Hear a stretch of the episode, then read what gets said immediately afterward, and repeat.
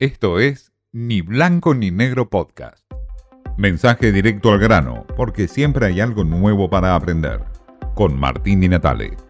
El gobierno de Javier Milei comenzó a rodar. Ya empezó a girar la motosierra. Y en esto se juega el todo o nada el nuevo presidente. Un gobierno que tendrá que manejar con mucha cautela y mucha perspicacia la suerte de oportunidades y el realismo puro. La motosierra versus el pragmatismo. De eso se trata un poco el plan de Milei, o por lo menos la administración de las realidades que le van quedando en el camino o que van apareciendo y que irán marcando el camino del nuevo gobierno.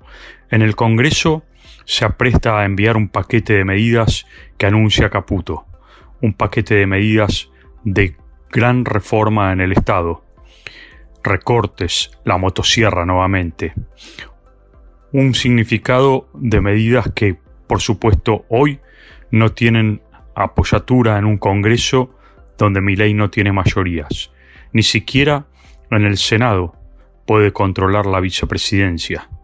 Es un Congreso muy complicado para Javier Milei. Incluso las comisiones claves no se sabe todavía si estarán a cargo de hombres de la Libertad Avanza o aliados a Milei. Todo esto es la gran nebulosa que encierra este paquete de leyes que envía el gobierno al Congreso. También en el plano social se plantea un recorte de gastos o por lo menos un control de los gastos. Milei dijo al piquetero que corta las calles se le quita los planes. ¿Cómo funcionará ese plan? ¿Estará alineado con el Ministerio de Seguridad de Patricia Bullrich? Los piqueteros prevén marchas y protestas entre el 19 y 20 de diciembre. Habrá movilizaciones. Se pondrá en marcha el plan Milei de frenar la calle. Habrá que ver cómo sucede todo esto. El pragmatismo, nuevamente, se impone sobre la motosierra, es decir, si hay desborde social, Milei frenará cualquier tipo de recortes para evitar un caos, pero siempre avanza con la motosierra. En el plano internacional también hace equilibrios ley entre China y Estados Unidos. Recibe a funcionarios de Joe Biden, da señales a Donald Trump y al mismo tiempo se reúne con China para recibir un swap o la ampliación de los swaps que había dejado Alberto Fernández. Necesario y útil financiamiento que necesita ley para el pago de vencimientos que tiene con el FMI ahora en lo inmediato en diciembre y más adelante también. China, Estados Unidos. Ese es el equilibrio que está buscando.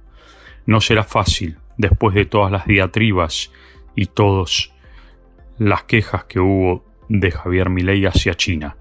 Pero los chinos son pragmáticos, algo de lo que debe aprender Javier Milei. Todo esto forma parte también del panorama que le espera al nuevo gobierno. Los gobernadores, los pedidos que reclaman, los recortes en la obra pública que impactarán de lleno en las provincias y los pedidos para cubrir el bache fiscal que plantean los gobernadores. ¿Cómo cubrirá mi ley este frente de batalla? Son todas las preguntas que hoy se les hacen en todo el gobierno. Churchill, un gran admirador que tiene Javier Milei, dijo que un magnífico éxito en un gobierno siempre está acompañado de un enorme riesgo a los fracasos. De eso se trata este gobierno de Milei, del riesgo que quiera tomar para lograr alcanzar el éxito. Esto fue Ni Blanco ni Negro Podcast.